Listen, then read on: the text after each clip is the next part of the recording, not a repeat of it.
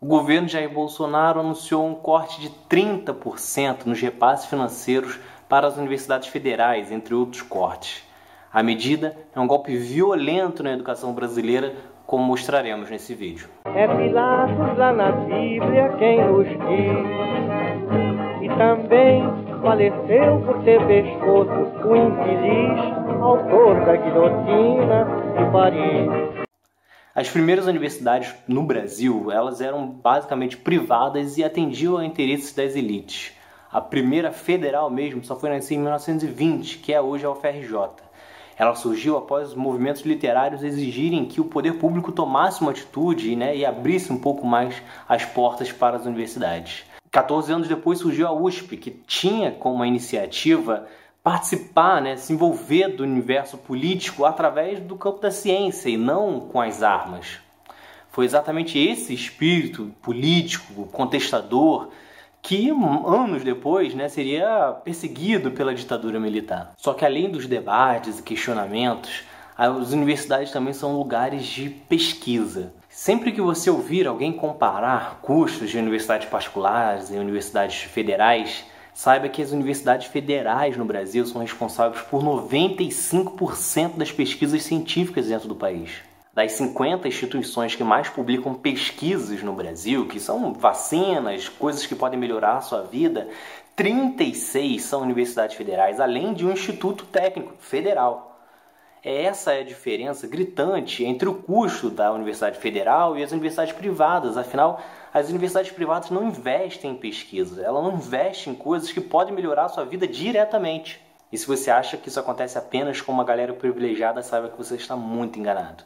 Graças ao número de vagas que foi aumentando consideravelmente nos últimos anos, principalmente até 2014, o número de matriculados nas universidades federais saltou de pouco mais de 500 mil em 2002 para mais de 900 mil em 2014.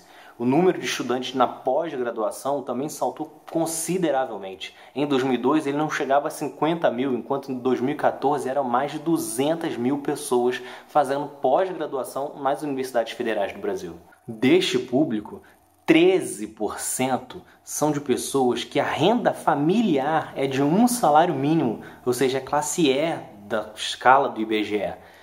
Isso significa que essa pessoa, mesmo que a família inteira gastasse todo o seu dinheiro pagando um curso, muito provavelmente ele não conseguiria ser matriculado em nenhuma instituição privada. Isso sem considerar que ele ainda teria que se alimentar, gastar com transporte, além dos custos dentro de casa. Além disso, 51% dos estudantes das universidades federais são das classes C, D e E, ou seja, seus pais ganham no máximo três salários mínimos, somando toda a renda da casa. Isso significa que sim, ele não teria condições de fazer muitos dos cursos das redes particulares. Mas o fato é que existe sim um projeto por trás de toda essa medida de Jair Bolsonaro. É um projeto de destruição, Afinal, Bolsonaro encontrou nas universidades o seu maior foco de existência, onde as pessoas não queriam ele de forma nenhuma porque sabia que ele não tinha preparo para o cargo. Isso somado aos interesses das instituições privadas que querem ter o domínio total do ensino superior no Brasil, faz com que isso seja uma combinação extremamente perigosa e coloque a educação brasileira em um navio prestes a afundar. Com essa medida, as universidades federais podem sim fechar as portas, afinal, tem universidade com corte de mais de 100 milhões. Isso inviabiliza pagar contas básicas como luz e água. E não acredite nessa história que o dinheiro vai para a educação básica, afinal, ele também cortou desta área mais de 900 milhões.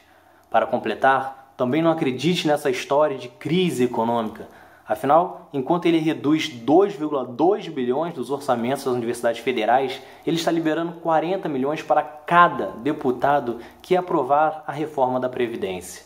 Em uma conta básica, sabendo que precisamos de mais de 300 deputados para aprovar a reforma da Previdência, isso terá um custo de mais de 12 bilhões, o que dá para bancar as universidades federais durante todo o mandato de Jair Bolsonaro.